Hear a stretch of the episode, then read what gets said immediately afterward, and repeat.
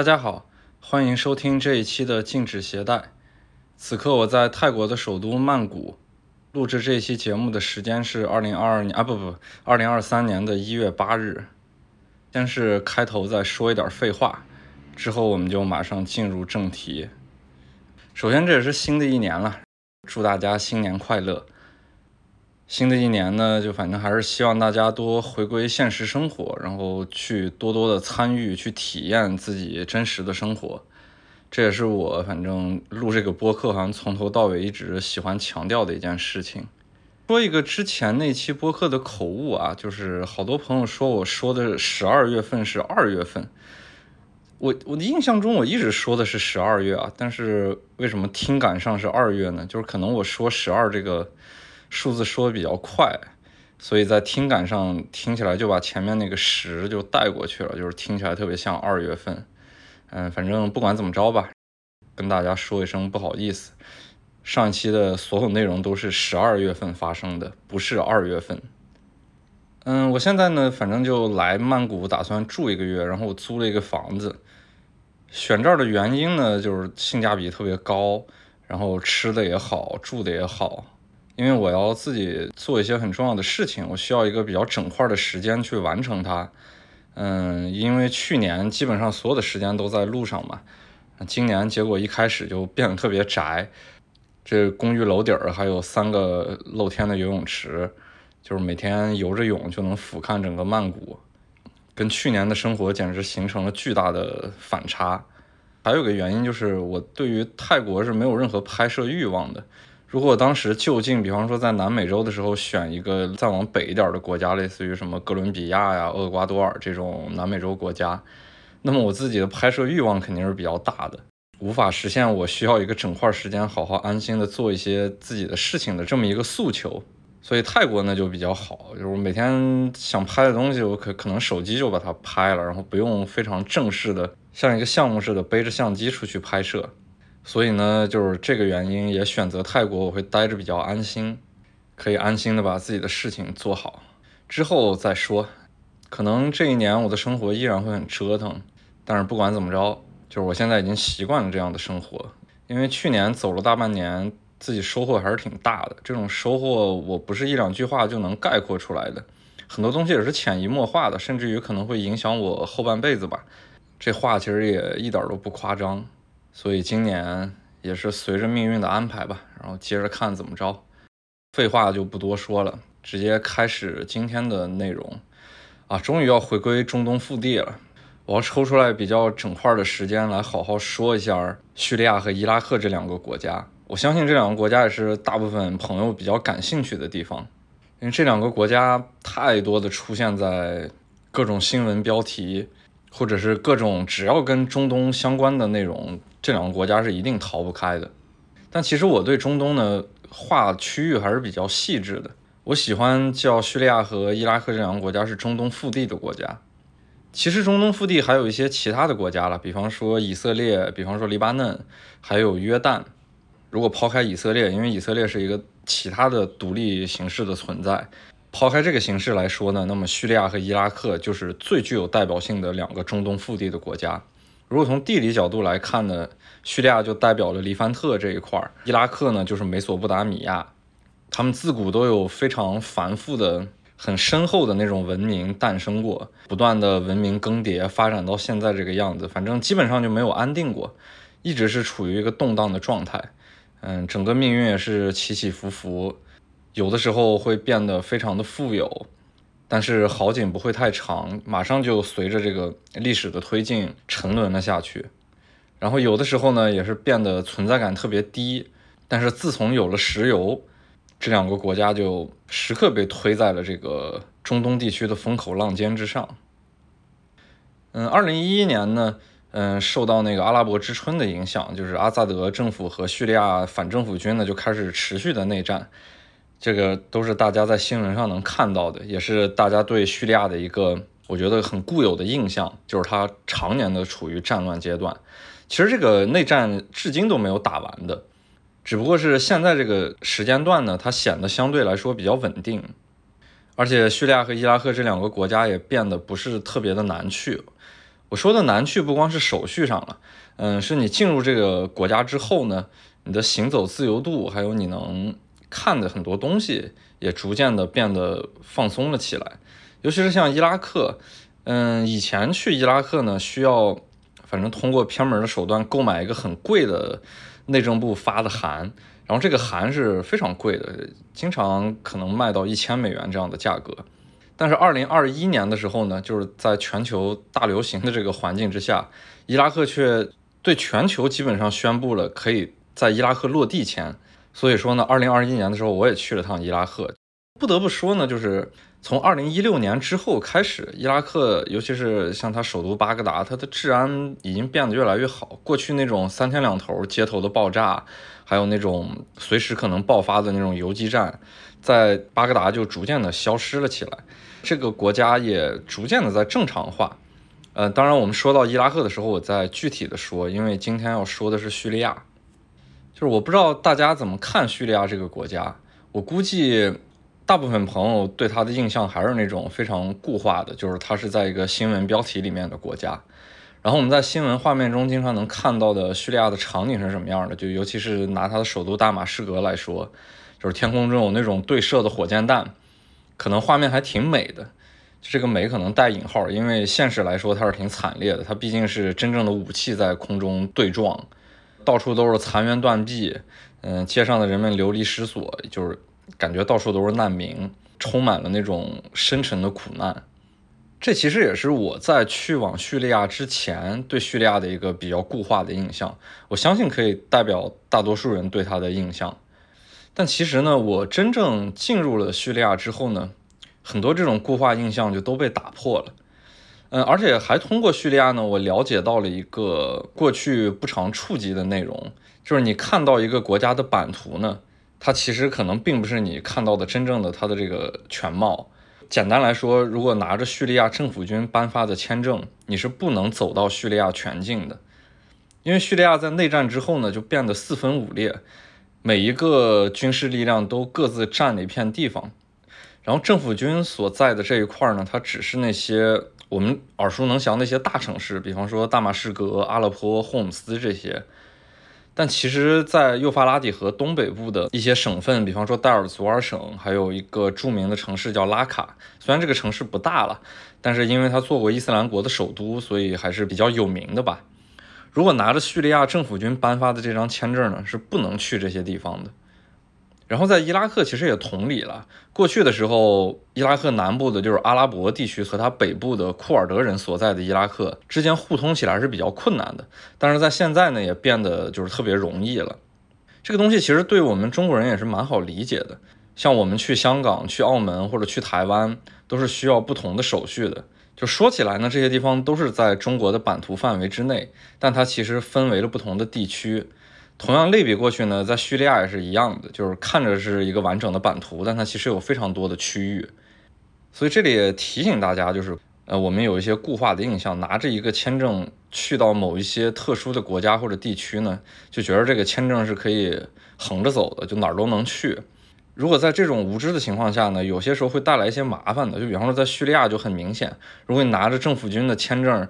往那个幼发拉底河的东北部开始走，去什么代尔祖尔省啊这些地方，那么政府军是完全有理由怀疑你是要投奔反政府军的，他们可以把你抓起来，然后给你定一个很重的罪。但是你作为一个无知的游客，其实你在之前是没有这样的背景知识的，你感觉自己非常的冤枉。但是出于他们国家的角度来说，你是一点都不冤的。嗯，所以我觉得去这些地方呢，尤其是战乱国家，之前还是要做一些背景知识的学习的，可以最大程度的呢给自己带来一些在这这类型国家行走的安全保障。哎，不过这些东西在我看来呢，我觉得这是最基础的知识。如果你连这点意识都没有的话，就不太建议去叙利亚、伊拉克这类型的国家，因为如果连这个层面都没有办法了解的话，那我相信你进入这些国家就更没有什么可以获得的东西了。如果只是满足自己的某种虚荣心的话，那我觉得大可不必带着这么大的风险去这儿做点什么不好呢？这次呢，我主要想讲述叙利亚首都大马士革的一些经历。嗯，因为叙利亚太大了，这个大呢不是说它的版图特别大，嗯，我觉得是因为叙利亚可以讲述的内容太多了。嗯，而且我是去过叙利亚各个区域的一个，也不能说各个区域吧，还是有一些特别细碎的武装力量所控制的区域，我是没有办法去的。但是大面上来说，叙利亚的两部分，也就是说南部的政府军控制的叙利亚，还有它北部就库尔德人控制那块叙利亚，也叫罗贾瓦叙利亚，这两块地方我都是去过的，所以它内容其实非常多，非常丰富。嗯，这一次呢，就主要说。它的首都大马士革，次数上来说的话，因为有些时候来来回回的会经过它好多次，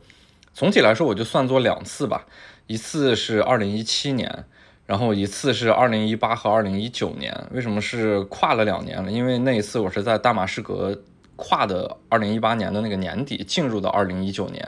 然后那次的经历也是非常的特殊。这个播客的最后我会讲到。我在二零一四年的时候呢，去了黎巴嫩和约旦，然后这两个国家是追随了那边的叙利亚难民，因为我当时自己意识到叙利亚难民好像会形成一个比较大的世界性的问题，这个我在前面的播客内容中也讲述过，但其实最挠我心弦的呢，还是进入叙利亚的本土，我一直在等待一个契机，就是我知道叙利亚不是特别好进入了。然后也不知道什么门路，因为信息太少了。嗯，这个契机呢就一直没有等到，但是我也没有过多的着急，反正就等着这个事情慢慢的推进吧。当时在二零一六年的时候呢，现在应该算是前三联生活周刊的主笔，然后那个刘怡，他就想找一个摄影师跟他一起去叙利亚，因为二零一六年的时候他去过一趟伊拉克，他可能也是怀着同样的目的，然后想去看一下叙利亚。这个时候呢，就经人介绍，然后把我们俩撮合在了一起。嗯，我们就商量什么时候可以去。然后他说，二零一七年的夏天尽量是可以去一趟叙利亚。我对这个事情呢也挺期待的。但说实话，我一直不知道进入叙利亚的手续是什么样的。嗯，因为我其实如果按二零一七年的角度来看呢，嗯，我陆陆续续加起来也有五年时间去了中东的不少地区。嗯，我知道叙利亚和伊拉克都不是特别容易进入的，我指的是手续上面。然后我就问刘怡说：“你怎么，你有办法可以进吗？因为这算作出差嘛。”然后他就说是办那个黎巴嫩的商务签，然后通过黎巴嫩商务签就可以在叙利亚的口岸获得落地签。我我我对此是存存有怀疑的，因为那个如果这么容易的话，我可能早就进入叙利亚了。我也没有听说过这样的方式。但是他其实还是比较自信的。然后我当时呢，因为也是随他出差嘛，我就信了这事儿。我们俩呢，二零一七年的夏天就来到了黎巴嫩首都贝鲁特，在那个贝鲁特短暂的歇了几天之后呢，然后我当时呢也认识一个记者朋友，他是新华社的记者，他是常住在叙利亚大马士革的。然后我就说能不能帮我们订一辆车，然后从那个贝鲁特接我们到大马士革。不过他呢也没有问我们那个进入叙利亚的手续。可能站在他的角度来想，就是我们的手续是没问题的。然后有一天早晨呢，我就看到一个挂着叙利亚牌照的奥迪 A4，然后一个特别老的奥迪 A4，还是那种手动挡的。然后一个文质彬彬的白头发的老大爷，然后就站在那个车的旁边迎接我们，准备带我们去那个叙利亚。他也以为我们手续是全的，就直到现在我都以为我们自己的手续是全的。就这样坐着车呢，就往那个黎巴嫩和叙利亚的边境去走。一路上风景当然挺好的嘛，因为要跨过那个黎巴嫩山，然后进入贝卡谷地。进入贝卡谷地呢，就还要翻越一座山，那个山是叫卡松山，也就是说大马士革西边的那个山和它那个对面的黎巴嫩山共同组成这个贝卡谷地两边的这种天然屏障。跨过贝卡谷地呢，我们就离开了黎巴嫩的口岸。嗯，从黎巴嫩的口岸到叙利亚的口岸之间大概还有。大概有三公里的样子吧，是属于一个飞地的状态。我当时在车上就特别激动，我说：“哎呦，这叙利亚就在眼前了！”我之前在黎巴嫩追难民的时候，眼睁睁地看着叙利亚近在咫尺，但是我没有办法进入。终于等到了可以进入叙利亚的这种这种契机。到了叙利亚口岸呢，我就看到那个口岸其实还是蛮简陋的，嗯，特别小的一个出入境大厅，然后里面挂着那个老阿萨德的画像。啊真正看到周围有好多叙利亚的国旗的那样的，不管是涂鸦还是真正挂起来的叙利亚国旗，就到处都是这样的氛围了。我觉得，哎呀，真正可以进入叙利亚了，特别开心。我很自信的呢，就走到那个出入境口岸，然后那个海关人员就拿着我们的护照，就开始准备办理这个入境的手续，然后问我们说：“你们的函呢？”我们说什么函？我压根儿不知道。然后口岸的工作人员就说：“你们得有函才能进入叙利亚。”你们没有进入叙利亚的合法的手续啊！然后这个时候真的就是当头一棒，然后我当时呢就甚至有点痛恨自己，啊，确实应该更为主动的做一些功课。所以呢，就是眼睁睁的看着叙利亚就在面前，我们第一次是没有进入叙利亚的。就这样，人家叙利亚口岸很客气的就把我们请回去了，说你们不能进入叙利亚，你们得回黎巴嫩。哎，然后那个司机师傅也也看着我们一脸懵的样子。他，但是他很无奈，就是他为了完成这个这个接送任务，所以说不得不把我们再送回黎巴嫩。然后我们就又回到了黎巴嫩的口岸，口岸就说：“哎，你怎么又回来了？”我说：“没办法，然后不能进入叙利亚。”后边那个黎巴嫩口岸就把他们自己给我们盖的那个出境章划掉。划掉了那个出境章之后，就是重新盖了一个入境章，就等于我们又能回到黎巴嫩。因为黎巴嫩是对中国人是免签的嘛，所以说就是即使在那个叙利亚口岸遇到点问题，然后还是能够得到快速的解决，就是至少能回到黎巴嫩吧。但是我就特别沮丧呀，因为这个事情感觉就他已经在那个节骨眼上了，眼睁睁的看着叙利亚就无法进入，就是如果你。之前就知道这事儿其实还好，但是你都真正到了他的口岸，感觉所有的情绪都已经到位了，然后最后不能进入，这个感觉太难受了。啊，刘怡看起来挺轻松的，人人把这当做一个经历似的，就觉得哎，反正叙利亚没那么好进，然后也无所谓。但是我当时呢，其实并不想放弃，因为出于我自己的角度来说，我真的是特别想进入叙利亚拍摄照片。哎呀，但是就是很无奈嘛。因为确实没有合法的手续可以进入叙利亚，但是运气真的还是蛮好的。在口岸呢，我碰到了一个中国人，他是刚刚从叙利亚回来，就是也是通过陆路的方式进入黎巴嫩。我当时首先是特别震惊，就是说这种固化印象之中，叙利亚如此纷乱的这种国内情况，竟然还有中国人这样大摇大摆的，然后从口岸开始往黎巴嫩走。这个时候呢，我就主动上去跟人家攀谈。然后那个中国人也特别好，他给我介绍了很多叙利亚内部的信息。他是去进去参参加了一个展会，嗯，这个话的里面呢透露出来两个信息，就是第一呢是有中国人可以进入叙利亚的，第二呢就是叙利亚内部还有一个展会，类似于这种国际的厂商都可以去参加的展会。也就是说呢，别的地方不知道了，至少大马士革还是有一定安定的成分存在的。去了以后能够开展正常的这种这种生活吧，所以我对叙利亚内部还是很有信心的。就是它不是我固化印象中那种到处焦土，进去以后就没有办法去正常行走、正常生活的这种状态。后边我就留了一个心眼儿，我就是说想问人家一个微信号，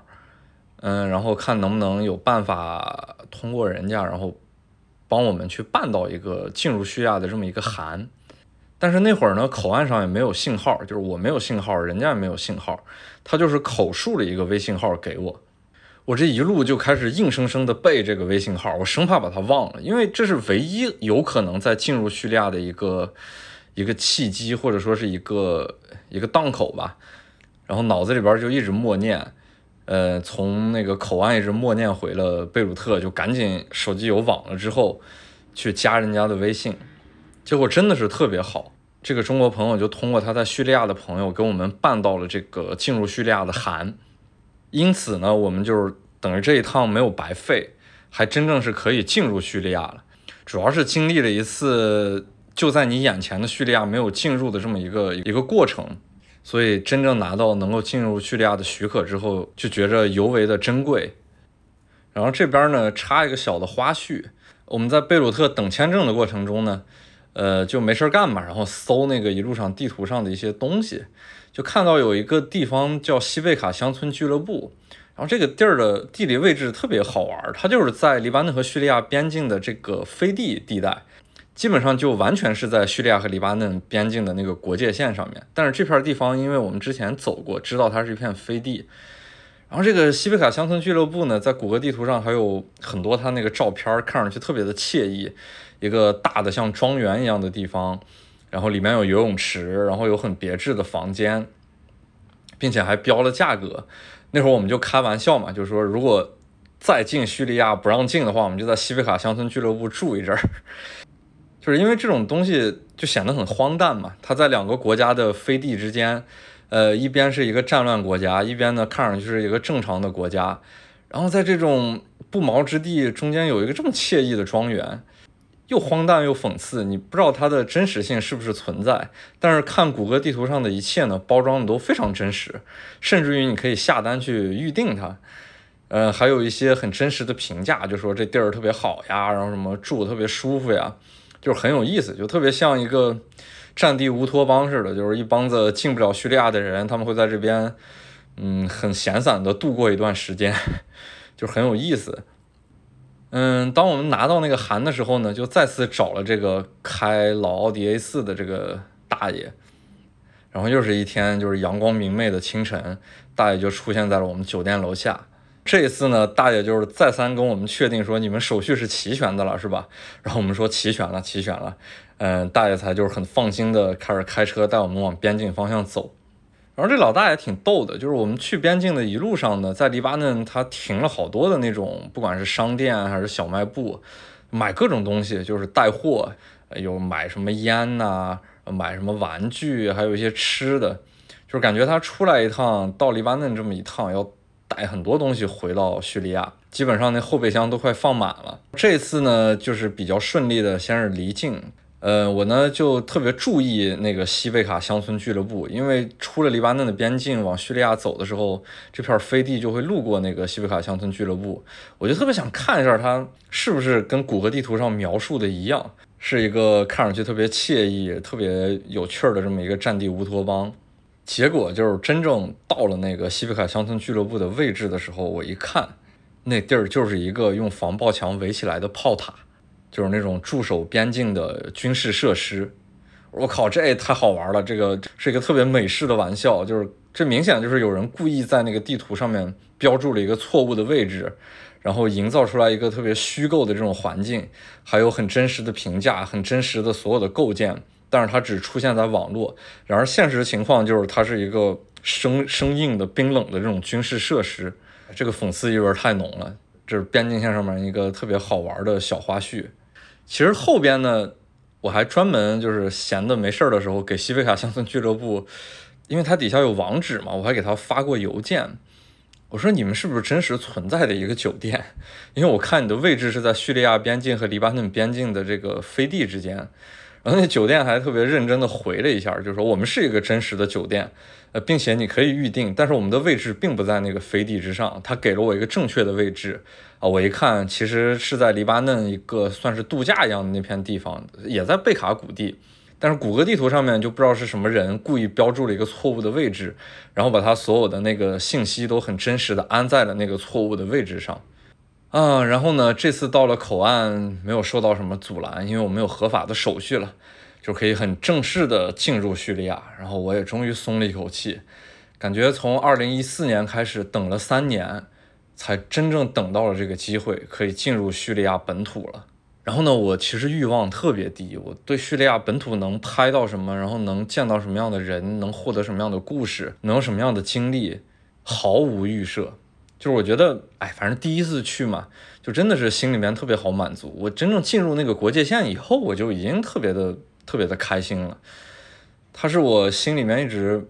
放不下的一块，就是特别大的土地。然后我又是在内战还没有结束，尤其是大马士革的内战都没有结束的这么一个时间契机内的，就真正进入了叙利亚。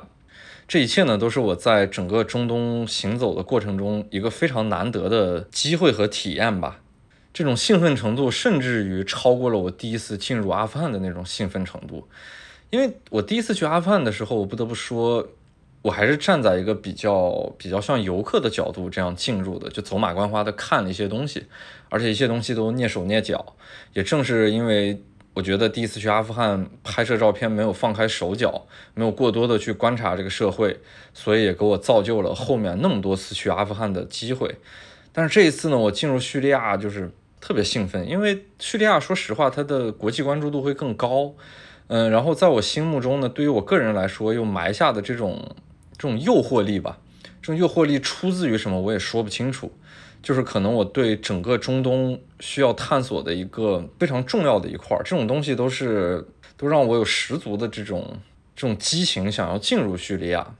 然后这个机会就真正的来到了，所以我进入叙利亚就真的是太兴奋了。嗯，我们的车过了边境之后，其实没多长时间呢，马上就会到大马士革。因为说实话，从大马士革到贝鲁特没有多远的，这个整个公路里程也就几十公里。就这种感觉特别强烈，仅仅只隔着几十公里，然后贝鲁特就是一个海边的那种很奢华的度假类的城市，但是大马士革呢，就是大家印象中那个战乱国家的一个首都，就你会有一种在现实中被跳脱出来的感觉。正因为如此近的距离，你的那个心理承受度觉得有点变化的太快，这种感觉就真的是一半海水一半火焰，但是它们之间的界限是如此之近。然后又有如此之强的割裂感，后面那个车呢就开始下山，因为刚刚翻越完卡松山，下山的过程中我就能看到整个大马士革，我就看到眼前的一片巨大的谷地之中，天空中还飘着一些微微的浮尘，就整个城市是笼罩在一片那个混沌之中的。我的理智告诉我，我的眼前这片巨大的城市就已经是叙利亚的首都大马士革了。之前我不是也说嘛，就是我对叙利亚整个是非常渴望的。真正看到大马士革，它要是在一个这种，就是有一种世界之初的混沌之中，漂浮在那个浮尘之间的一个城市，哇，这这个整个视觉感受是太强烈了。而且从卡松山下去那条公路呢，是先要路过那个叫梅泽军用机场的，因为机场一般都是一片开阔地嘛，从那个开阔地。看到它的背景后边就全是密密麻麻的一大片的房屋，大片的土黄色，因为叙利亚的房屋也是那种跟自然的环境非常融合的那种颜色，周围又特别的荒凉，地势又特别的开阔，我那整个感觉就是第一眼看到大马士革给我的震撼简直有点过于强烈了。当然这个里面我绝对承认就是有我自己这种主观的滤镜。因为我对叙利亚是过于渴望的，然后第一次叙利亚的首都大马士革呈现在我面前，又是这样的一个氛围，这一切出现的感觉真的就都是恰到好处，无论从心理还是视觉上，都让我觉得，哦，这就是大马士革。嗯，然后呢，车就真正进入了大马士革的市区，我就可以看到真实的大马士革是什么样的了。其实哦，那些郊区的房子也不能说郊区吧，就是非老城的那些房屋，看起来特别像开罗。嗯，这又是一种中东整个地域的相似性，就他们建设的这种感觉，嗯，视觉的呈现，还有那种房屋的设计，就非常像开罗的很多正常居民区的房屋。后面我去到了巴格达，然后又去到了很多中东腹地的其他的城市。看起来他们真的是有一脉相承的这种相似性，所以说，当我看到大马士革这些正常的居民区之后，一下那种固化印象就会被打破，因为这是活生生的大马士革开始真正的将我进行包裹，它不是我印象中一个抽象的大马士革，它也不是新闻画面中的那个大马士革。就我能看到街上那些车辆是怎么行走的，然后那些居民楼上面安着各种各样的锅，就是他们那个卫星接收器要接收电视节目，还有什么热水器、晾晒的衣服，然后还有楼下那些小孩儿他们在街边去玩耍，然后有的人呢明显就是从超市里面刚买了东西，拎着大袋小袋的东西在那个楼前面去行走，这些东西就是活生生的生活画面。它不再抽象，它就是眼前非常真实的大马士革。所以说呢，我一下也对大马士革有了一个很直接的感受嘛，就是我觉得在这边看到他们这些非常正常的生活之后呢，呃，我拍照呀，或者说我行走呀，问题都不是很大的。然后这种感觉呢，就跟我第一次去到喀布尔一样，这些活生生的生活信息反馈给我之后呢，我内心就有了一个判断，我知道我怎么样跟这个城市去相处了。当然，更多的细节呢是需要我真正在街上行走，然后跟本地人接触，嗯，而且需要一段的时间，我才能更为切实的了解到。只是说第一眼看到这种非常真实的大马士革的日常生活呢，它已经给我去掉了那种特别危险，然后特别复杂的固有印象。我们在大马士革呢，是通过就新华社那朋友帮我们预定了一个叫 Cham Palace 的酒店，呃，就是沙姆皇宫这么一个意思吧。这个酒店呢，也是就大马士革为数不多的一个五星级酒店。还有另一个酒店呢是四季，然后四季酒店呢，就是好多那些国际组织会入住在里面，像一些国际媒体啊，还有联合国这些人，他们可能就是在四季酒店长包一个房间。当然，这个四季酒店在叙利亚内战之后呢，就已经脱离这个真正的四季集团的这种这种联合运营了，它是独立运营的。但是由于四季酒店的房间价格实在是太贵了。因为我们是出差嘛，就是三联生活周刊出钱，所以说那个住了相对比较便宜一点的 Cham Palace，但是我自己其实特别喜欢这个这个 Cham Palace 酒店，它是那种特别古朴的，然后特别陈旧的那种那种感觉，特别具有年代感，就是看起来特别像九十年代的那种那种陈设。其实用现在时髦一点的说法，就是它它显得特别的 vintage。然后我我是比较喜欢这种这种环境的，就是感觉进去以后又有亲切感，然后视觉上来说很好看。嗯，就仅仅是酒店的房间，我都觉得有一些东西是可以拍的。酒店的服务也特别好，就是它的服务标准完全是一个五星酒店的服务标准。嗯，这也是让我特别意外的，就是。想象中的一个真正名副其实的战乱国家，就是有这种看上去特别奢华的酒店，然后有特别正统的服务，这都与真正印象中的战乱国家格格不入呀！就那种兵荒马乱、民不聊生的感觉，真的是太不一样了。所以说，行走了中东这么多地儿，有些时候对于战争，尤其是现代战争，也是有了不一样的理解。啊，住在这个酒店呢，我跟刘一住的是一个标间嘛。然后也也是有个特别有意思的事儿，就是我其实睡觉是有点神经衰弱的，稍微有点响动呀，或者有点亮光是不太好睡觉的，就会刘姨打呼噜的声音实在是太大了，呃，我每天晚上都有点睡不着觉。我觉得他们那些酒店都特别有意思，房间是很大，但是两个床呢之间距离又摆得太近，这特别没办法。后面我就把我的那些床具全部铺在了。厕所的那个浴盆里边，我每天晚上就睡在那个洗手间的浴盆里边，因为那个洗手间有门嘛，可以关上，这样才能比较安稳的入睡。然后呢，每天早上那些叙利亚大妈就进那个房间打扫，他们挺逗的，他们敲门，然后又看到是外国人，也就不说什么，就经常你还在房间里面睡觉呢，他就开着门就进来就开始打扫，一点也不尴尬，就互相也无所谓的这种感觉。而且每天打扫的时间都特别早，可能早上八九点就开始打扫了。后面呢，有一天就是我们起的比较晚嘛，大妈就进去打扫，推开那个洗手间的房门，看到浴缸里面躺着一个人，她就尖叫，她以为这人怎么了，都都甚至以为这是一个凶杀案的现场，然后大妈就尖叫的跑出了那个房间，哎，反正这行为也确实有点古怪了，但是为了保证每天更好的就是工作的那个精神状态，所以我不得不选择睡在了浴室里边。把酒店什么都安顿好了之后呢，就等于要开始真正在大马士革的工作了。就是为了我们能更好的工作呢，我们通过新华社的朋友是雇了一个线人的。然后这个线人呢是叙利亚的本地人，他叫马赫，他其实是法新社的在叙利亚本地的雇员了。但是呢，他的苦恼就是法新社不能给他一个合法的身份，他其实想离开叙利亚的。通过他的这个雇员的身份，可能想去欧洲生活，但其实呢，在我们的眼里面，我觉得他的生活在叙利亚已经是比较游刃有余了。他有一个相对来说不错的收入，然后也有一个在叙利亚社会上来说不错的地位，认得很多这种国际媒体，跟本地人呢也有很多的联系。但其实出于他自己的诉求，他还是想离开这个国家，因为是这样的，当自己的祖国变得纷乱无比。然后很多生活、很多正常的社会秩序得不到保障的时候，相对来说有一定办法的人，在没有办法改变这个国家的时候，那么他们最想做的事情就是先改变自己。改变自己最好的办法就是离开这个国家，去一个更为稳定、更为发达的地区去生活、去工作。然后雇线人呢，最大的好处就是首先解决我们的翻译问题，很多事情呢都能通过他去跟本地人进行沟通。第二呢，就是通过这个线人，因为他是做媒体的嘛，他会认得很多人，然后我们可以通过他对叙利亚很多本地人进行采访，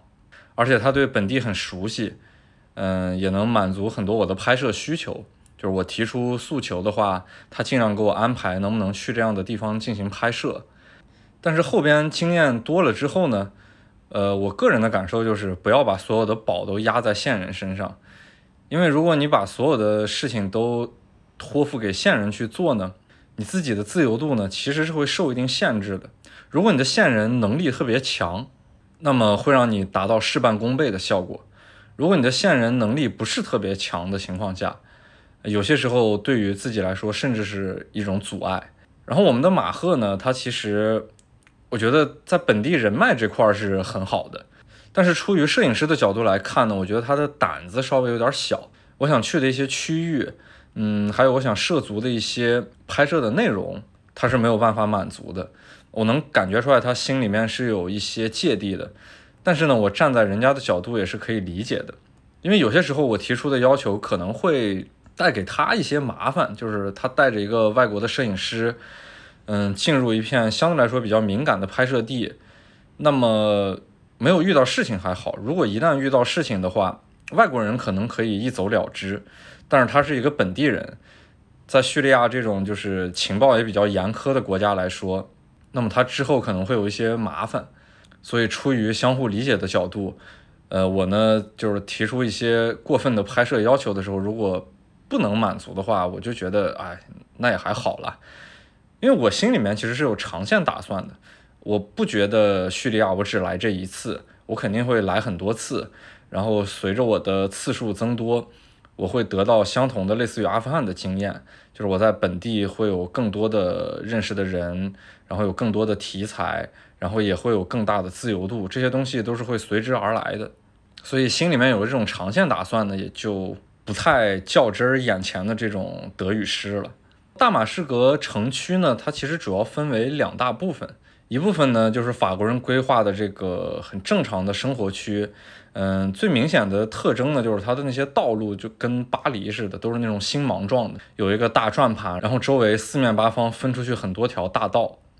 然后还有一部分呢就是中世纪的老城，也就是最具有大马士革特色的那个中世纪的老城。我一直觉得整个中东地区只有两座城市是真正配得上这种能看到一眼千年的这种中世纪感觉的老城。那么一个是耶路撒冷，另一个就是大马士革。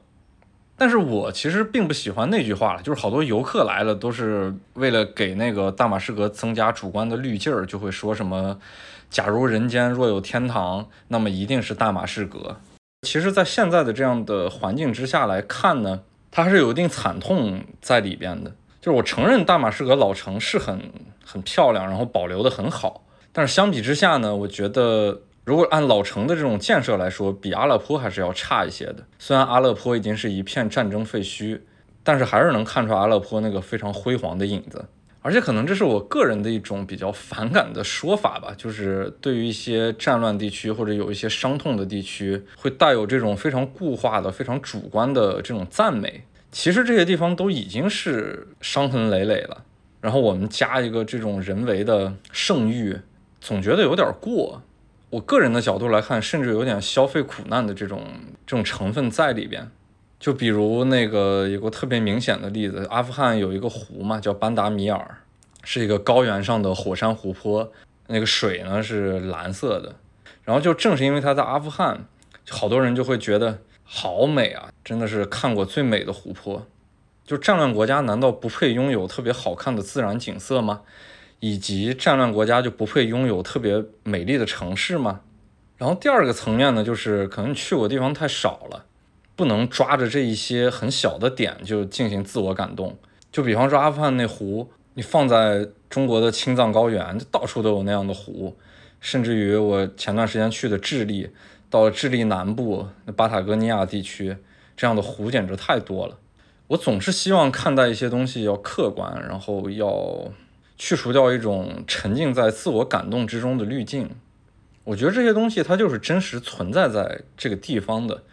然后在这个时间段，它就是呈现这样的样子。我们看待它呢，可以有一些文学上的赞美，但是这些赞美最好是出于你有充分的了解，然后有充分的样本对比，你提炼出了真正属于它自己的特点之后，再进行一定的文学赞美，而不是所有人都是一种说辞，只会用一种口径去对它进行赞美，并且这种赞美不夹杂任何你自己真正参与进去的主观感受，这种东西是立不住脚的。但是呢，我还是要说一下大马士革老城，因为大马士革老城确实非常的经典，它是一个历史非常悠久的城市，而且有非常多著名的遗迹。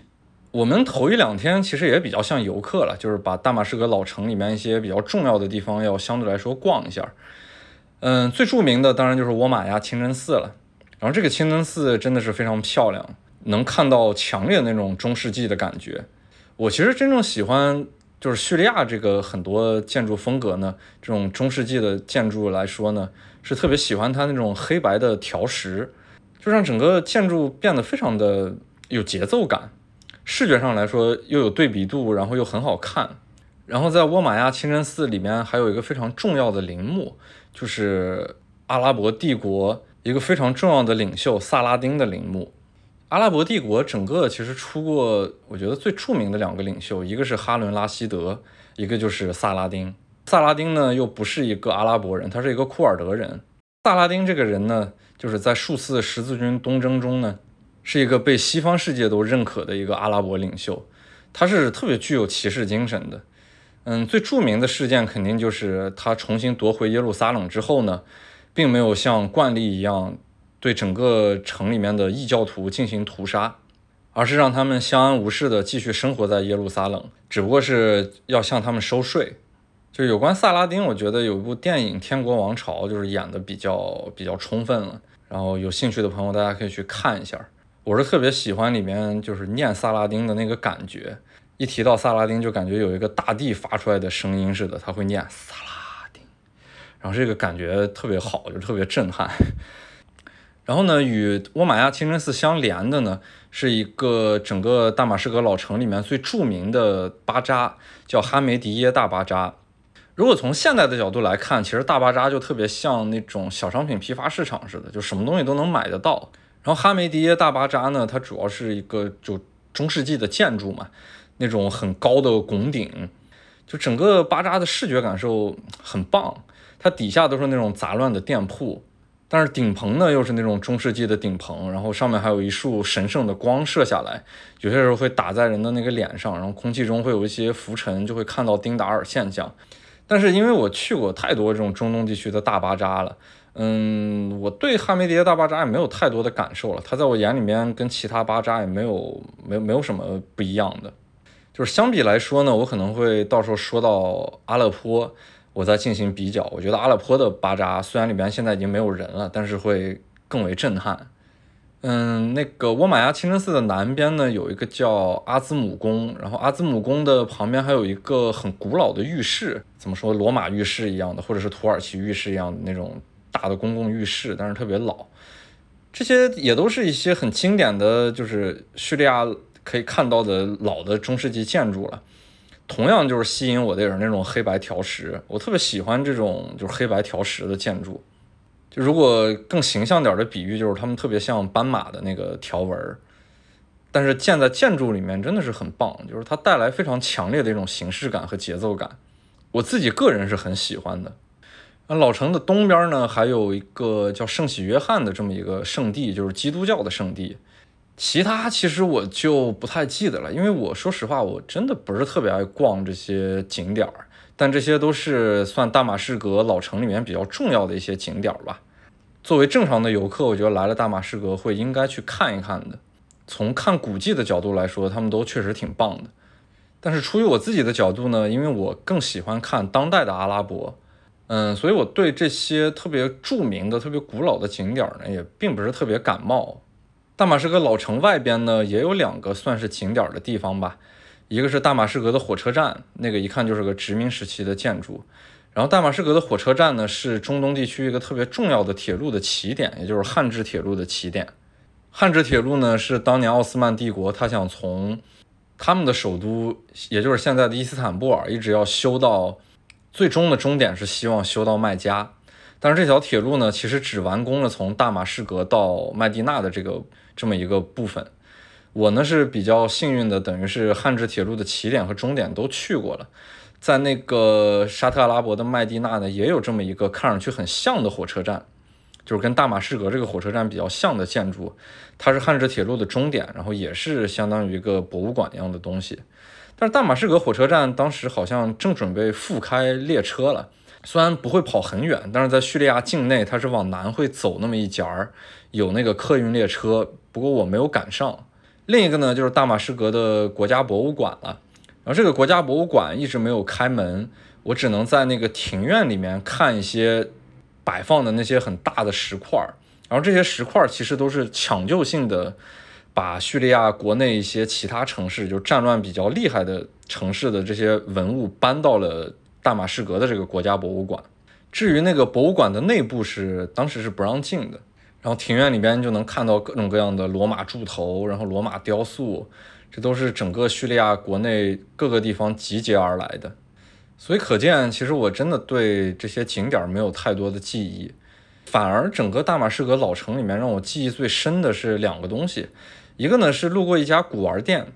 这家古玩店呢，其实在内战中它是一直坚持开门的，我们就跟那个老板聊天嘛，然后他看到这个外国人以后，他就特别的兴奋，因为整个叙利亚内战期间去的外国人实在是太少了。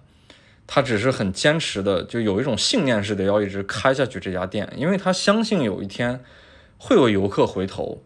嗯，其实，在内战之前，就二零一一年之前呢，呃，有很多朋友是去过叙利亚的，包括有林播客马上开摆的主播老穆，然后他在内战之前是去过叙利亚的，就所有人都公认叙利亚是一个非常棒的中东的旅游目的地。从它的旅游资源到它的古迹，然后到叙利亚人来说都是非常棒的。所以在内战的过程中呢，这家古玩店它就一直坚持这样的一种期盼。在叙利亚其实能看到好多这样的坚持，就是他们陷入一种苦难之中呢，有很多东西是并不想放弃的，就是有很多东西他们也是期盼能够回归的。嗯，我相信可能这三年我们就作为中国人来说也有这样的体验了，就是我们在二零一九年之前在世界很高的参与度。然后在二零一九年之后，这疫情的三年，我们也是有所期盼的，希望很多东西能够回头。但是相比之下，对于叙利亚人来说，他们经历了已经这么长时间的一个战争，而且是跟疫情还是不一样的。我相信他们的这种坚持是更加需要信念去支撑的。因为本地人对于他这种古玩店，就是甚至于是有点像卖旅游纪念品一样的地方，肯定不会采购很多东西的。他唯一能等来的就是国际游客。然后他们的这份坚持呢，还确实让我能感觉到，就是叙利亚精神的某种内核吧。就是他们可能这也是一种对于战争的反抗，出于自我的一种反抗。他们也没有办法离开家乡，然后大马士革老城也确实实打实的没有经历战争的洗礼。那么他们能做的唯一的这种微弱的反抗，就是让自己的店一直生存下去。无论如何，他们要等待一切生活正常的回归。要恢复内战以前的一种生活，然后另一个让我印象深刻的呢，就是叙利亚老城里面的一家五星酒店。这家五星酒店是无意间路过的，因为说实话，我在整个叙利亚的探索呢，我还是并不想太住那个 Cham Palace，就是我觉得它跟我以前的一种对中东的探访是不太一样的。那个酒店跟城市之间还是有一定距离感的，就是它有点奢华，它有点过于中产。它让我住在里面，跟本地人的生活不太好去触及。但如果住在老城里面的这些比较本土化的酒店，比较 local 的这种酒店呢，我更容易触碰到本地人的一种生活。呃，无论从拍照的角度，还是我对于整个叙利亚一种社会的观察，我觉得是更为方便的。因为我们回到那个 Cham Palace，如果回到那个房间里面，那么就是一个很独立的空间，它跟整个叙利亚其实关系是不大的。呃，如果住在老城的这种酒店里面呢，我每天一出门啊，就随随便便一出门吧，我甚至于站在那个酒店门口抽根烟，在我面前来来回回的，那都是活生生的住在老城里面的人，他们的这些日常生活行为呢，都是在我眼里面算是一个很好的观察样本。然后这家老城的酒店呢，它其实也是一直在营业的，但是没有任何住客，因为总体来说它也是要接待一些国外的游客，它的价格当时只要五十美元一个晚上。嗯，本地人呢，他肯定是不会去选择住这样的酒店了。就我去了以后，就感觉它像一个博物馆似的，你能进行参观。我就简单的看了一下，我觉得那个酒店特别古朴，就完全是叙利亚那种中世纪庭院的感觉。呃，有高大那种木头支撑起来的庭院的结构，呃，然后有很大的那种，它不像床一样的东西，它它它就是一种榻，然后上面会铺地毯，你晚上可以睡在那个上面。其实总体来说，就是它的风格保留的非常的原始，然后非常的具有古色古香的味道。如果真正住在里面，也不一定舒服的，就是特色太鲜明了，然后那个生活方式可能不一定接近现代，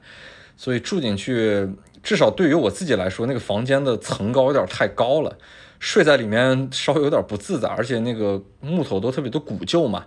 嗯，颜色非常的深沉，就是你看上去稍微有点瘆得慌。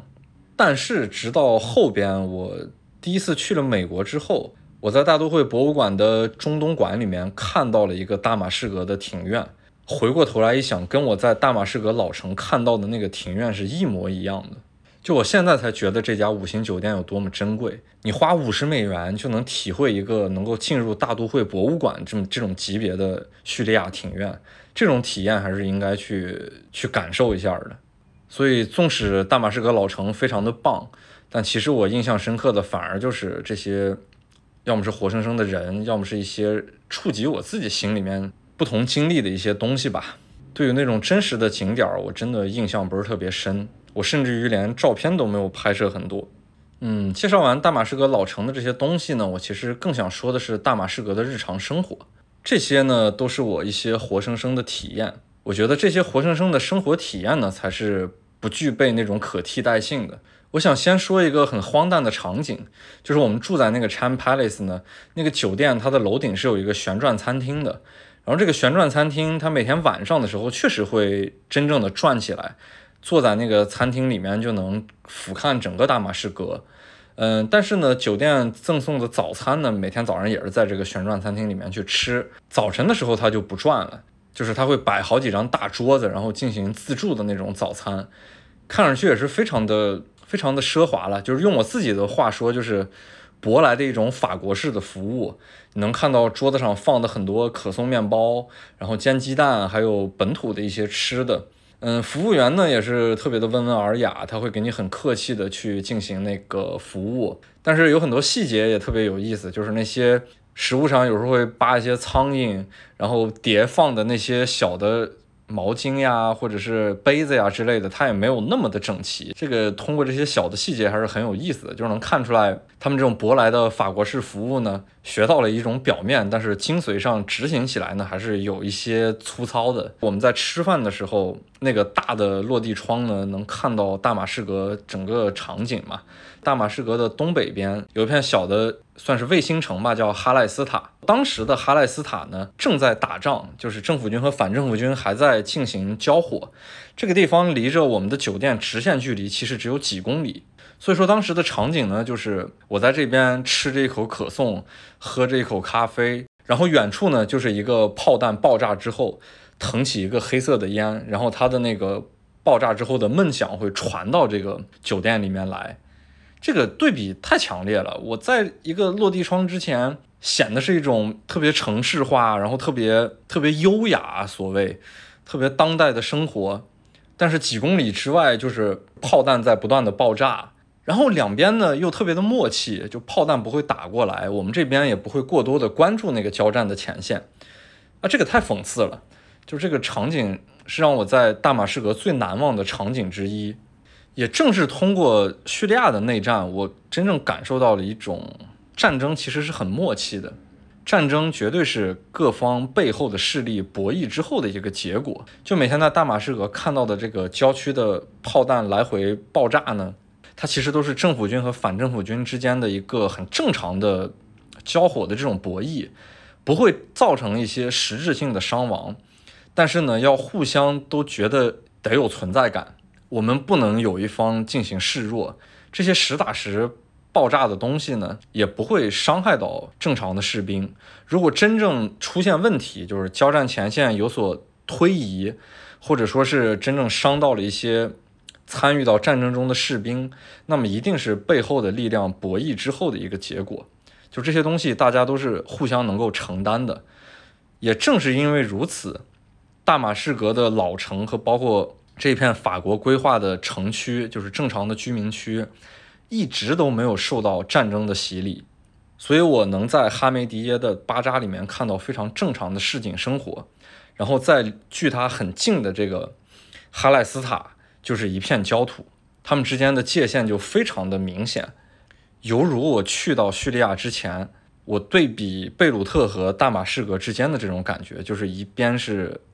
热门的海滨度假中东城市，一边是一个战乱国家的首都，他们之间的距离也是如此之近，然后界限也是如此的鲜明。每天呢，我们那个 Chan Palace 的门口呢，总能看到一些无所事事的穿着西服的那男人，然后他们个个身身高马大的，还挺壮的。这种感觉其实特别像一个战乱国家该有的样子，就是在这种一个很好的五星级酒店呢，那么一定是各路人马进行交汇的地方，它也是一个信息交汇的地方。那么门口呢，一定要站一些秘密警察，他们时刻要监视这些可疑的人群，然后获取一些重要的情报。因为叙利亚整个也是一个对情报非常敏感的国家，他们特别喜欢打信息战，然后呢，也对媒体管控的非常严格。毕竟，在叙利亚内战的战争之初，叙利亚政府军就差点死在了一个媒体战之中，他的舆论实在是太差了。所以这种场景还是挺有意思的，就是你能真正切实的感觉到你是在一个战乱国家，然后你所在的这个酒店非常的重要，它特别像那种卡萨布兰卡大饭店似的，然后各色人等全部在里边。因为你真正看到这些之后呢，它就活生生的发生在你面前嘛。这种很强的参与感就会随之而来。嗯，除此之外呢，这个酒店我觉得还有意思的一点是，它楼下有一个饭店，竟然是一个中餐馆，就是那种特别不正宗的中餐，但是你能嗅到一些中餐的味道，你可以用筷子吃饭，嗯，然后吃到一些所谓的中国的炒菜，从厨师到服务员没有一个是中国的。但我不知道为什么 Chan Palace 的楼下开了一个中餐馆，可能在他们眼里边，中餐算是比较高级的一种餐饮吧。就挺有意思的，在叙利亚这么一个中东腹地国家吃着这么一个特别不正宗的中餐。当时我们在叙利亚的时间段呢，还赶上了伊斯兰教一个特别重要的节日，就是宰生节。嗯，那天呢，我就想早早的起来去大马士革市中心的那个沃玛亚清真寺去进行一些拍摄。嗯，然后还跟那几个记者朋友，因为毕竟无论从线人还是当地的朋友，他们都是媒体圈的嘛。然后我们就约好，打算在那个沃玛亚清真寺去进行一些采访啊，或者拍摄。结果到了沃玛亚清真寺，我们就发现，在这么重要的一个节日呢，整个清真寺是没几个人的。其实伊斯兰教过节都没有什么热烈的庆祝方式了。嗯，算是最重要的所谓的，也不能算庆祝吧，一个过程就是人们会聚集在清真寺进行一场很重要的礼拜，尤其是像宰生节这样比较重要的节日呢，就是人们会聚集在清真寺里面礼拜完之后呢，就出去宰牛羊，然后把这些肉分掉之后，然后就算是庆祝了这个宰生节。结果在沃玛亚清真寺就没有看到这样很多穆斯林过来聚集的场景。我还以为说是不在沃玛亚清真寺，但是也没有理由呀，因为这毕竟是整个叙利亚最著名的一个清真寺了，人们应该会在这边去进行礼拜的。后边那个马赫就跟我解释，他就跟我说是在叙利亚内战的这些过程中呢，整个叙利亚人其实已经害怕了聚集，因为你一旦聚集，无论是有预谋的袭击还是流弹，那么就会造成比较大的人员伤亡的这种事故。所以说，就是内战对叙利亚人有一个心理上的影响，就是大家真的已经害怕聚集在一起了。即使像宰生节这么重要的一个节日，那么仍然处于内战之中的大马士革，在如此重要的清真寺，也很难看到很多的人在一起。但是，一面呢是不太见很多的人进行聚集的这种沃玛亚清真寺这种重要的节日，另一面呢是每天到了差不多傍晚的那个时间呢。就能看到很多那个街头卖馕的那个店，有很多人在那边排队，这就是能看到的街头聚集的人群。因为在叙利亚的内战之中呢，嗯，政府呢是每天定量的会向普通人发放这个馕的，算是战争中的一种救济品。就是可见啊，哪怕炮火纷飞，哪怕这个现实状况非常的惨烈，但是填饱肚子才是最重要的。所以说，人们不敢聚集在沃玛亚清真寺进行重要节日的礼拜，但是面对这种救济粮发放的时候呢，面对要填饱肚子的时候，人们还是会聚集，人们不太畏惧所谓的炮火、所谓的榴弹，还有所谓的预谋好的袭击，这也是一个非常强烈的对比。前面我不是说到我们那个酒店门口有很多那种无所事事的穿着西服的壮汉嘛，就是说这个国家对于信息情报之类的还是挺敏感的。但是让我觉得很意外的是，我们在叙利亚，其实，在大马士革还采访了一个独立电台，嗯，就是跟政府声音不太一样的一个独立的这种广播电台，里面有大概也就五六个工作人员。然后这个事情就是通过我自己的生活经验来说，确实还有点无法想象。就即使在叙利亚到处都能看到阿萨德的画像，这一看就是一个独裁政府，一个威权政府。对信息情报非常的敏感，但是竟然有这种独立电台的生存空间，还是有这样独立和自由的声音能够从本土发出来，就是可见我们对一些政府的理解呢，有些时候还是要更为立体和更为丰富一些的。而且这个电台也存在了很多年，一直也没有受到过非常强硬的打压。然后更为正常的一些大马士革日常生活呢，就是会在一些商场里面能够看得到。它虽然没有国际品牌，因为整个叙利亚是受到经济制裁的嘛，就跟伊朗似的，那些大的国际连锁品牌是进不来的。但是整个能看到商场里面还是挺热闹的，就人们的日常生活呢，跟其他所谓正常国家看到是没有什么不一样的。还有呢，就是叙利亚非常著名的就是水烟。叙利亚的水烟是特别棒的，在整个阿拉伯世界都是特别棒的。所以说，在叙利亚街头能看到非常多的水烟馆，尤其是晚上的时候，叙利亚就有各种各样的水烟馆开着，然后人们坐在里面聊天、抽水烟。而且呢，这些水烟馆并不是男人们的世界，就经常能看到一桌里面就全是女性，她们也坐在一起抽水烟、聊天儿，过着和男性一样的生活。那会儿，二零一七年在叙利亚期间，还正好赶上了世界杯的那个亚洲区的预选赛。然后叙利亚当时是我，我实在是忘了他跟哪个国家踢球了。人，然后人们就会聚集在这个水烟馆上，边抽水烟边看球，跟西方不太一样，就是西方是聚集在酒吧里面边喝啤酒边看球。所以说呢，在这边就能看出一个现象，就是宗教在叙利亚并不是一个非常大的问题。我们能看到女性在这边有一切跟男性正常的生活生活行为，他们可以出现在水烟馆，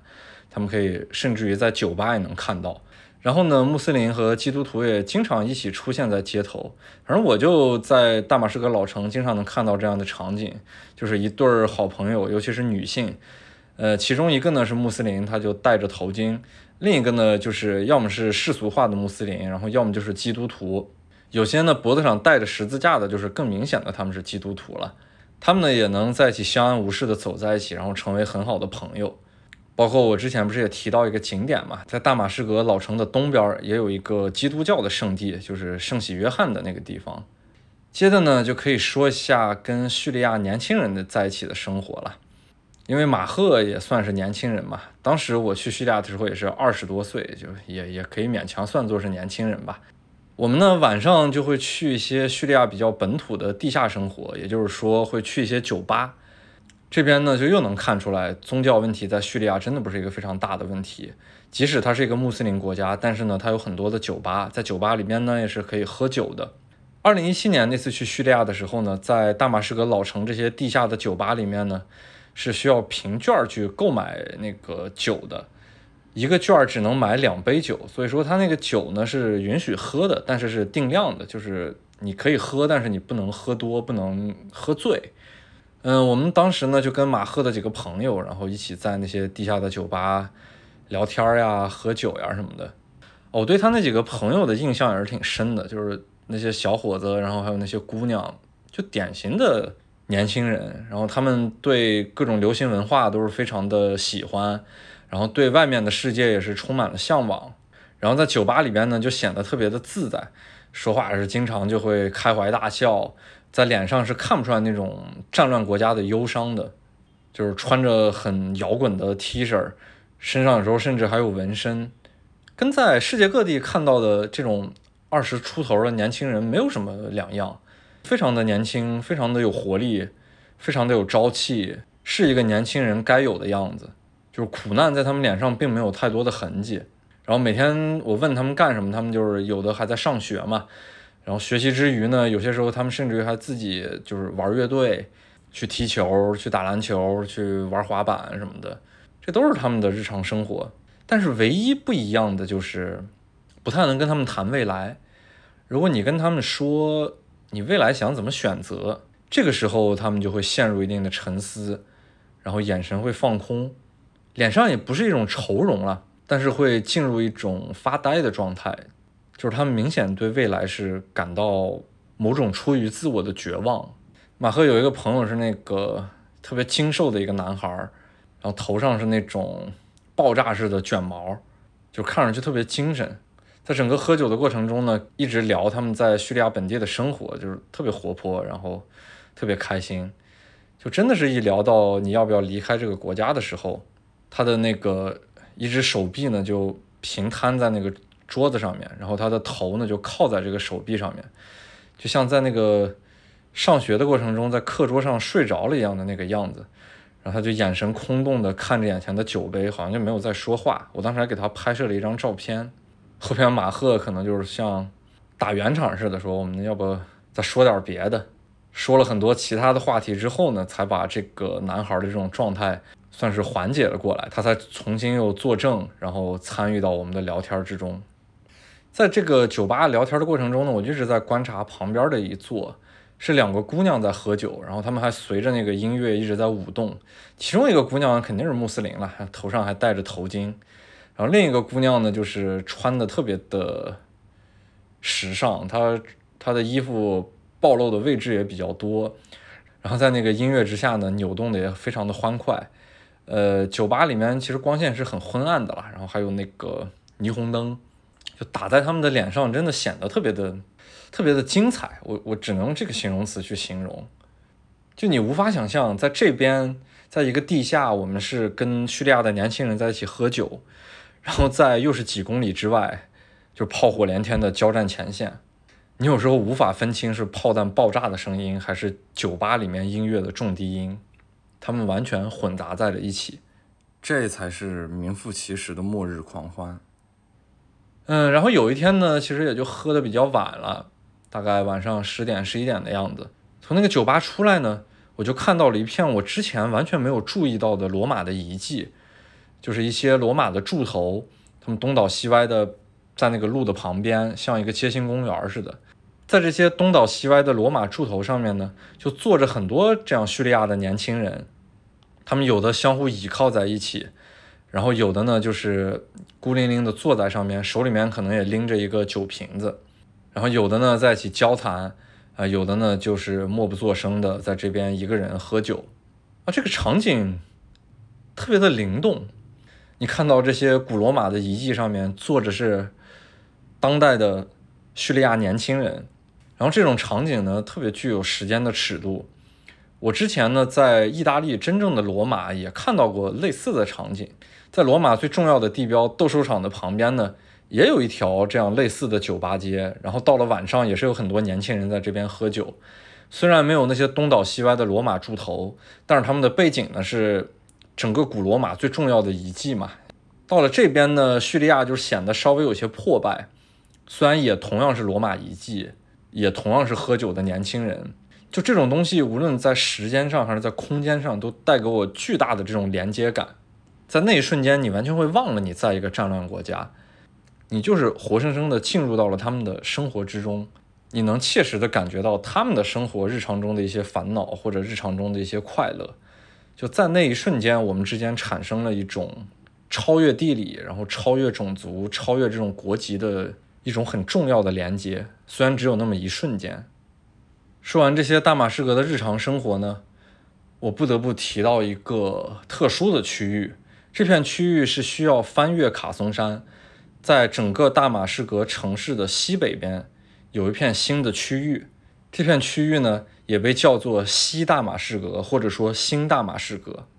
这个是大部分游客都不知道的地方，也没有任何信息提到过的地方。这个是马赫经常带我们去的一片区域。如果作为大马士革这么一个整体去看待，我非常喜欢的一片地方。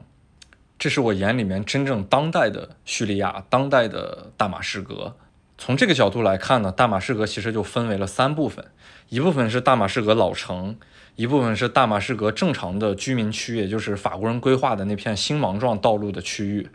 另一片就是这片比较新的新大马士革。然后新大马士革呢，有很多的政府机构，还有很多的这种大型的商场、大型的游乐场，反正就是日常生活的一些职能部门吧。呃，还有一些娱乐的方面的部门，全部都搬到了这个新的大马士革。为什么要建立这个新大马士革呢？原因就是在长期的内战中呢，政府军当然担心反政府军有一天把整个大马士革攻陷，所以说呢，他们要找一片地区作为最后的阵地，也就是说选择了这个新大马士革这一片区域。这片区域呢，好处是有一片天然的屏障。也就是卡松山作为一个天然的屏障，易守难攻，所以当整个大马士革沦陷之后呢，作为整个叙利亚最后的一片政府军能够存在的意义的这么一片地方，就是新大马士革。嗯，但是内战的过程中一直没有打到这个大马士革核心城区，它只是在大马士革的东北边和南边，算是最交战的前线。所以新大马士革呢，充当了一个角色，就是让好多的儿童在这边生活。这边有很多的学校，有很多的游乐园。这些小孩呢，有卡松山作为屏障，能够让他们在一个从小没有战火的环境中去长大，去不参与战争的这种前线。就这个层面来说，虽然可能是马赫翻译给我的，而且他作为一个本地人，有意的在宣传这一片区域，但是我仍然觉得充满了人文关怀。他能从这个层面让大马士革的儿童从小生活在一个尽可能远离战争的环境之内，这个还是让我非常感动的，而且这个做法也是非常的先进的。我们呢，其实在很多时候都会去新大马士革，因为新大马士革有很多这种大型的商场，还有大型的游乐园。我能看到一些大马士革中产的这些人们是怎么生活的。然后特别有意思的是，我在这些大型商场里面呢，还看到了枪支俱乐部，那也是我这辈子第一次去打枪。里面有特别多的枪可以选择，而且价格很便宜。然后我当时呢就选择了阿卡四七嘛，我觉得这是真的是特别有代表性的一支枪，而且一梭子子弹只要十五美元，价格也非常的便宜。所以我就在叙利亚枪支俱乐部，然后打了枪，这一个很奇妙的体验。嗯，在那些游乐园里面呢，就能看到小孩真的是特别开心的在玩各种大型的游乐设施。嗯，还有一些像什么打乒乓球的场所呀，还有打台球的场所。然后当时就特别尴尬，我其实不会打乒乓球，但叙利亚人看见中国人来了，就特别想跟中国人去打一下乒乓球，因为他们也知道中国的乒乓球在世界上是最厉害的项目之一嘛。哎，我就特别尴尬，我说这这我真的是不太会打，我就随便挥了几下拍子，然后叙利亚人把我赢了，他特别开心，他就觉得他们赢了中国人的乒乓球。我在那边还拍摄了很多小孩儿，我一直觉得叙利亚的小孩儿是特别好的，就是他们知道害羞，他们特别的有教养，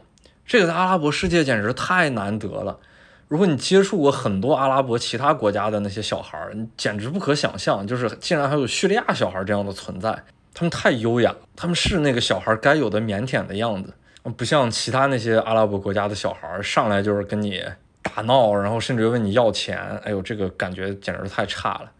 然后通过这些小孩，其实也能反映出来整个叙利亚人的一个一个状态。我一直觉得叙利亚人是整个阿拉伯人的希望。呃，可以跟很多去接触过叙利亚人的人去聊天儿，我觉得他们都有相似的感觉，就是叙利亚人真的是整个阿拉伯人里面素质最高的，明显感觉他们受过教育，然后他们有很强的规矩，然后他们很文明。我用更好的形容词形容，就是他们非常的优雅。他们不像其他那些阿拉伯人，有些时候，嗯，就跟苍蝇似的，你甩都甩不掉，会让你特别的烦恼。接下来呢，就要说新大马士革最让我感动的一次了。有一天晚上呢，马赫就说我们去新大马士革的一个歌剧院吧，去看一下大马士革日常的一些文化生活。我就很惊讶，我说那边还炮火连天的呢，这边竟然有很优雅的这种文化生活。然后呢，我们就来到了新大马士革的一个歌剧院，当时是一些伊朗的艺术家在里面进行表演，嗯，表演的内容其实就是有交响乐队，然后有合唱团，在进行一种非常西方式的这种表演形式。我们进去的时间呢，也是人家表演了可能有一大半了，就是赶上了一个整场表演的尾声。在最后一首结束的曲目呢，是那个伊朗表演艺术家，他们用口音很重的英语和意大利语去唱了一首非常著名的曲目《Time to Say Goodbye》。这个歌我相信很多人都听过。但是在那样的一个环境之中呢，我听到他们那个优美的唱腔，就是很低沉的开始响起。哦天哪，我整个身上在起鸡皮疙瘩。后面我就看现实中眼前的这些人，他们有很多叙利亚本地的女性戴着头巾，然后听着这样的歌呢，就可能也是比较动容，然后就在掩面的微微的哭泣。我反正看的这样的场景，就是在一个战乱国家，听着特别经典的这种这种演唱曲目。然后又是那种口音比较重，有些有些时候会让你出戏，嗯，有点生涩，但是又非常努力的在唱这样一首歌曲，那个整个声音带来的穿透力是非常强的，让我内心真的非常的澎湃。就是它几乎总结了我在二零一七年那一次去大马士革所有的一种心里面的感受。就我不得不说，我真正的动情了，那个那一份感动在心里面涌动的非常的非常的炽热。后面回到酒店之后呢，我就没有办法停止，一直在单曲循环这首歌，直到二零一七年的年末，就是各种音乐播放软件不是喜欢总结嘛，他就总结说是在那一天不知什么原因有一首歌特别的打动你，我就我停不下来，我我那整个在叙利亚在大马士革尾声的那几天真的停不下来，我就是疯狂的想听这首歌。后边这首歌几乎成了我每次离开中东腹地，也就是特指伊拉克和叙利亚这两个国家，我在离开的前一天晚上可能都会单曲循环这一首歌。就我无法忘记我第一次去大马士革，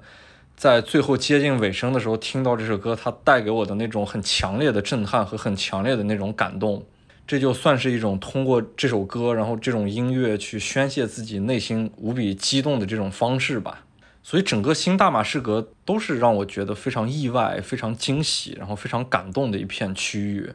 当然，从更为宏观的角度来说，整个黎巴嫩之于叙利亚内战，它都是一个算是后门一样的存在。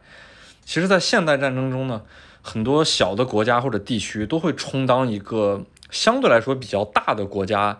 在内战或者是在正常的战争中呢，充当了这么一个小尾巴或者小后门的这种角色。在叙利亚内战中呢，黎巴嫩就是这种角色。黎巴嫩一直没有受到战争的侵扰，然后叙利亚很多内部需要的东西呢，都是通过黎巴嫩进行中转，无论是人员还是各种资源。就是在战争如此激烈的情况下，叙利亚内战基本上已经是进入了全面战争。但是从大马士革一直到黎巴嫩首都贝鲁特的这条路。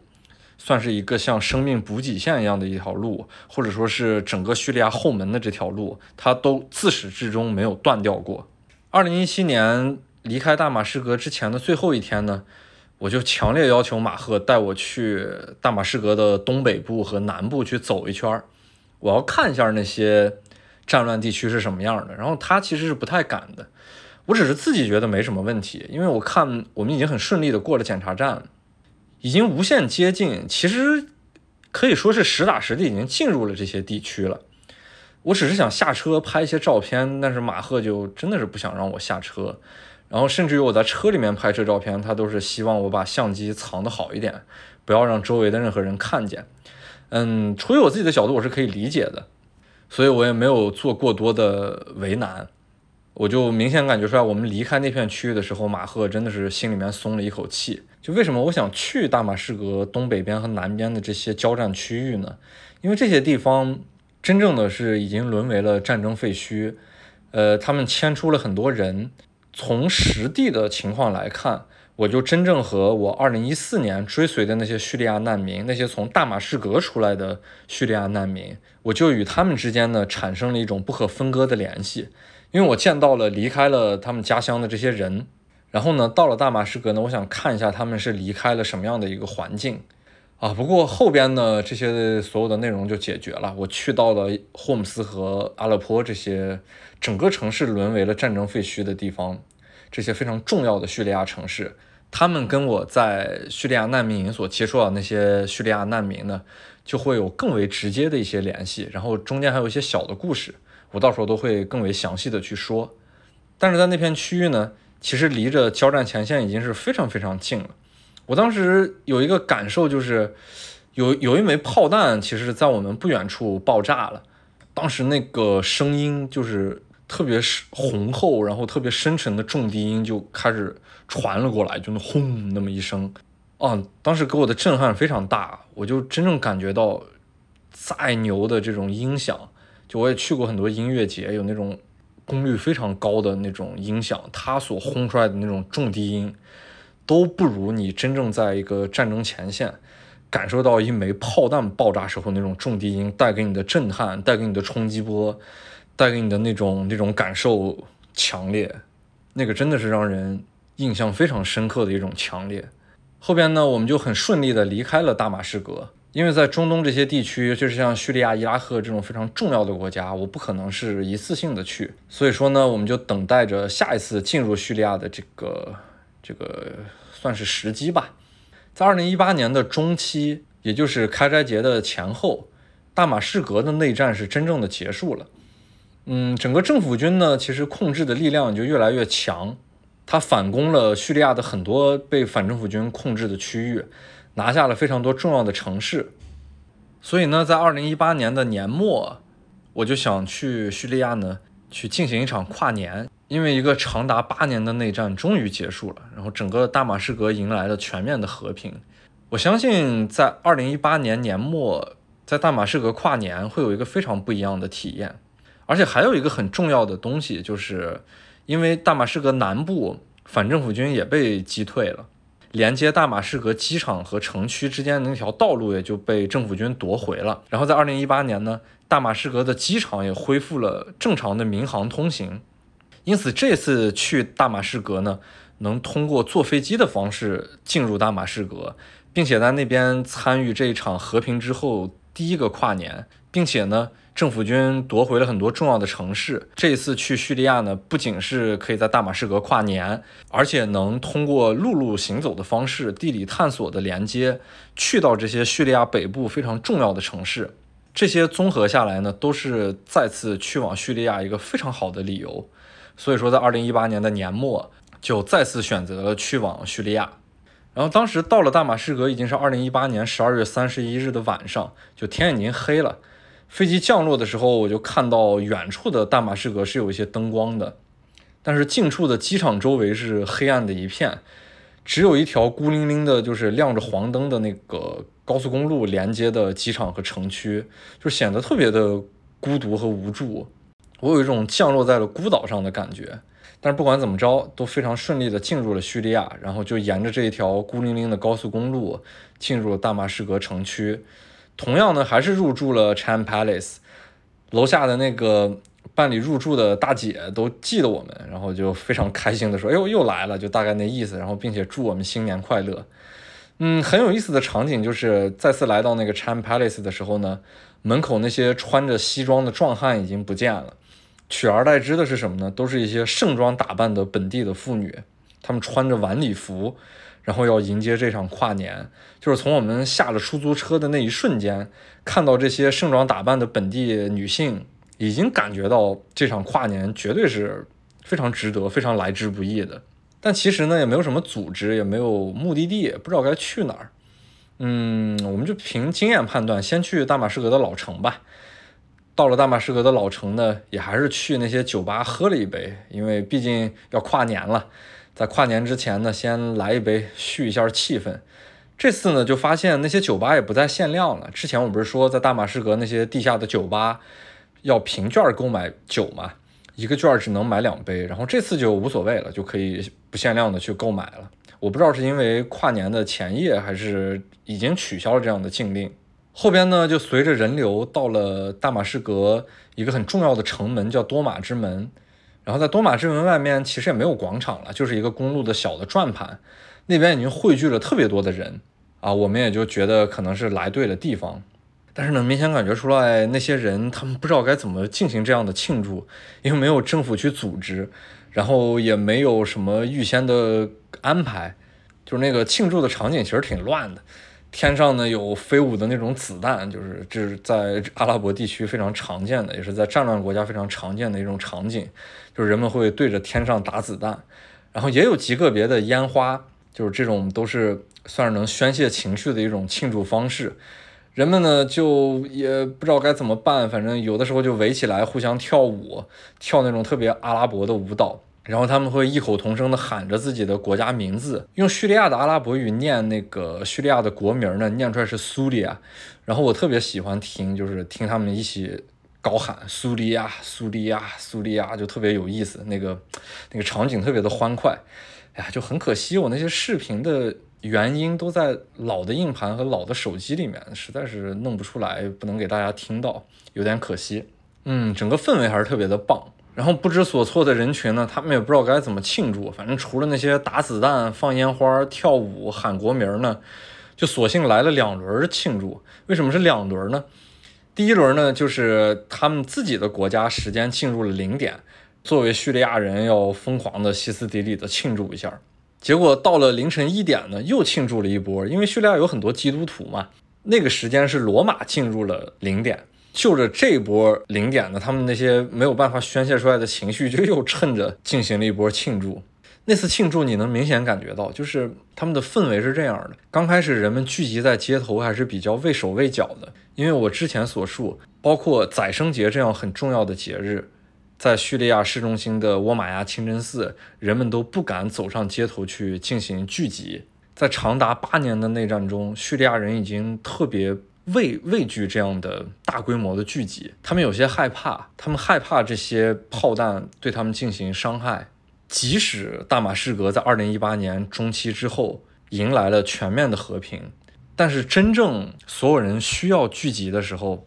一开始的时候，真的放不开手脚，他们仍然处于一种畏惧的状态之中。然而，气氛到了零点之后，所有人开始庆祝，人们终于可以放开手脚，毫无顾忌地参与到这样的一场庆祝之中，这样一场来之不易的跨年。他们经历完八年内战之后的这种跨年，哇，你能感觉出来所有人的那种释放感，他们终于可以放下所有的心理包袱，去迎接这一场。来之不易的跨年，就这场跨年对他们来说太重要了。进入二零一九年之后，所有的一切都是新的生活，所有该有的战前的正常生活终于要开始回归。这是一场经历过多年战火之后，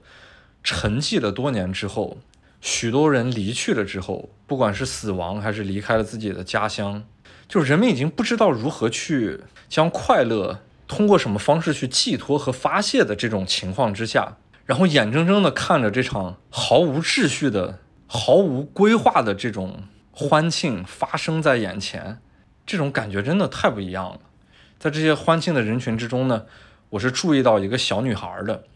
她的眼睛是望着天上的烟花和子弹，然后眼睛里面充满了泪水，然后他的一个小手呢就抓着他母亲的那个黑色的罩袍。我是无法分辨他心里面是害怕还是开心，就像他可能无法分辨。眼前的是炮火还是烟火？因为从他的年龄来看，自打他出生，他就没有这样自由过，可以肆无忌惮的在一个安全的环境之下参与到这样一场来之不易的欢庆之中。然后我当时就感触很深嘛，还反正写下了一段话啊。这段话的原文就是：几亿人活着是现实，一个人死去也是现实，这两者不能够中和取其平均值。就是越经历一些事情，就越会懂得，你今天的生活和你心底的理想，都是不能够轻易拿出来妄谈的。这场在大马士革的跨年欢庆，以及去年我在阿根廷经历的那场世界杯胜利之后的全民狂欢，这都是我可以说是有生之年经历过最难忘的这些欢庆的场景。他们的性质不太一样，他们的背景也不太一样。但是都让我印象非常深刻。一场是经历过长期的战火，在终于和平的环境之下来之不易的欢庆；然后一场是在期盼了三十多年，自己又重新夺回世界杯之后，这种全民的狂欢。但是阿根廷的那场狂欢让我更为警醒。我仍然觉得当时我在阿根廷看到这样的狂欢，自己内心是有所波动的。阿根廷是南美洲最接近发达国家的一个国家，而且他们。富过的时间离着现在已经很久了，整个民族其实已经陷入了一种民族上的自卑。他们辉煌过，但是现在呢，变得比较沉默。他们逐渐的跟外界在脱节，只有自己内心的一种民族上的自尊。所以在足球胜利之后呢，不仅是一场体育赛事的胜利，更是一种心理上的胜利，战胜了实力更为强劲的一些发达国家。这个在他们心理上是一种很强烈的宣泄。就这种心底的呐喊是，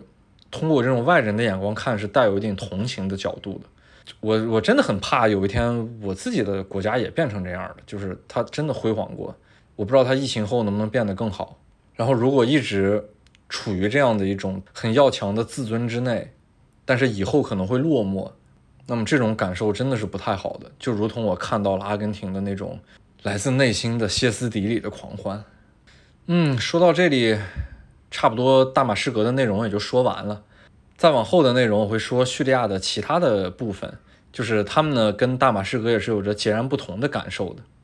那么这一期就到这里吧。结尾的音乐呢，那我很自然的就要放上那首我在中东地区每次长时间行走之后离开，每一夜都会单曲循环的那首歌曲。好，我们下期再见。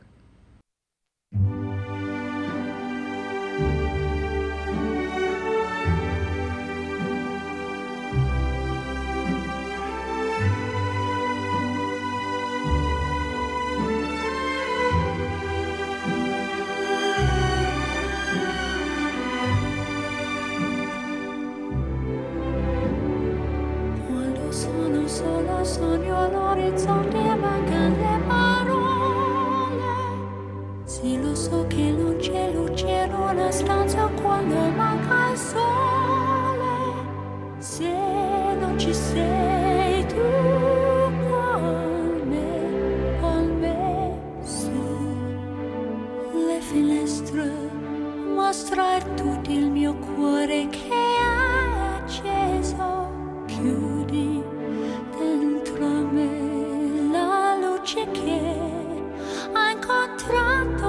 страх.